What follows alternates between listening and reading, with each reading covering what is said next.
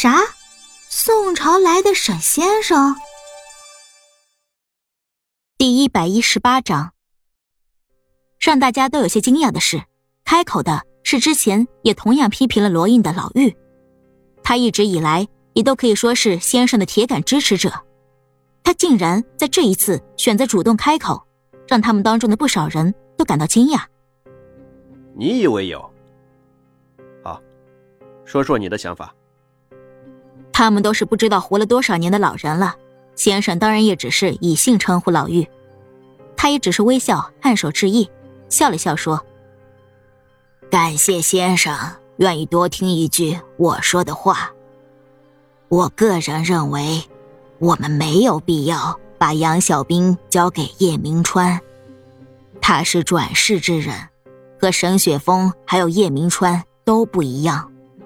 我们要做的。”是遏制叶明川的恶势力，不让他进一步为虎作伥，甚至威胁到现阶段我们和现实世界之间的和平关系，而不是去选择用一个女孩子当和平的筹码，这绝对不是我们应该做的。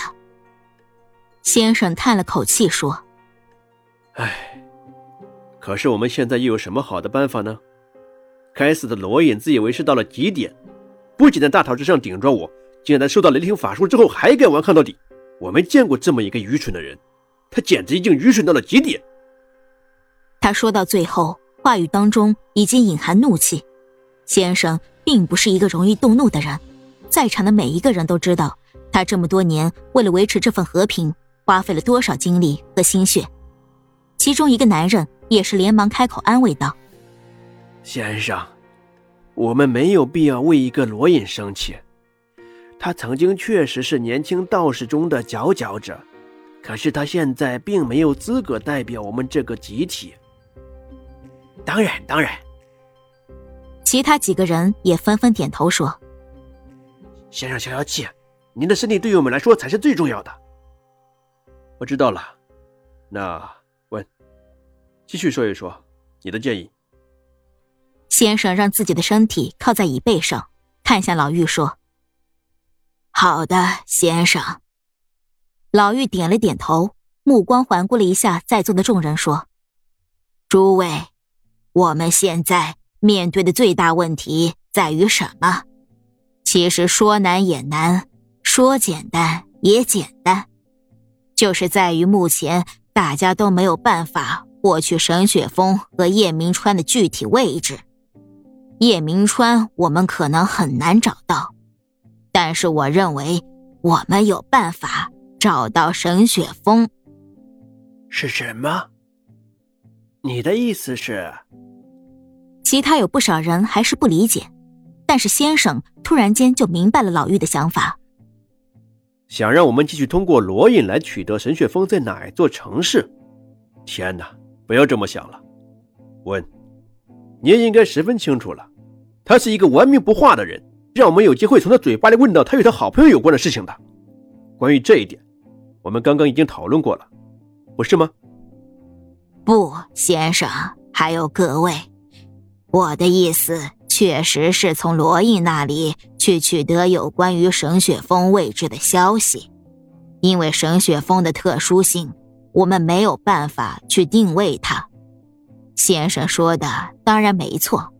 罗印为了他的好朋友，成功扛住了我们的雷霆法术，这一点不假。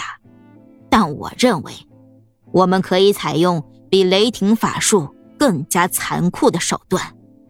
这一招，罗印未必能够扛得住。你在说什么？统筹管理灵石的老者突然之间好像明白了他的意思，严肃的看向坐在一边陷入了沉思的先生。不可以，先生，那一招在很久之前，甚至于在我们掌管长老会之前就已经被明令禁止的审讯方法。如果我们决定使用那一招的话，恐怕以后就没有办法向我们的先辈交代。老妪的神情同样十分严肃。李，我承认，那确实是前人们定下的规矩。一般来说，晚辈不应该试图去改变前人的规矩。但是，李，还有现在可能都对我提出的想法有意见的诸位，你们应该比我更加明白，现在的情况确实十分特殊。沈雪峰和叶明川的矛盾，随时都可能会上升到我们和现实事件之间的冲突。他们两个都爱那个叫杨小兵的姑娘，我们要考虑到各方面的因素，不可能将杨小兵这个女孩交出去，作为妥协的代价。但是，我们有另外一条路可以选，这一点毋庸置疑。就是要让罗印开口，让他自己主动来告诉我们，到底我们要怎么找到沈雪峰。所以，另外一位老者开口说道：“你想动用那种秘术对罗隐审讯，让他承受痛苦，从而逼他开口？”是的。话既然已经说到了这个份上的话。老妪认为自己也没有什么必要去遮遮掩掩了，直接说实话就可以了。先生，我还是以为，统筹灵石的老者依然对这件事情抱有不同的看法，并且诚恳的希望依然拥有最终决定权的先生能够考虑不要听从老妪的意见，他有更好的意见。够了，不要再吵了。先生并不算太大的声音。却能够在他们所有人的面前显得十分的有力量，在很长的一段时间里都是这样的。先生一个人开口就能够镇得住他们所有人。先生，老玉看向他说：“您的决定是什么？我愿意听您的。既然你们都反对把杨小兵交给叶明川，那么我认为温的建议是可以考虑的。我再次重复一遍，我的目的不是为了什么得利。”我们所有人的目的都是为了能够维持和平，这是我们的初衷。先生站了起来，看向众人说：“按照温的意思去办，尽快获得我们想要的东西。问，注意和罗燕不要说太多话。你要是和他说太多话的话，就有可能会输掉。不管你用了什么，李晨，准备去关帝巡视。”本集播讲完了，喜欢就订阅分享哦。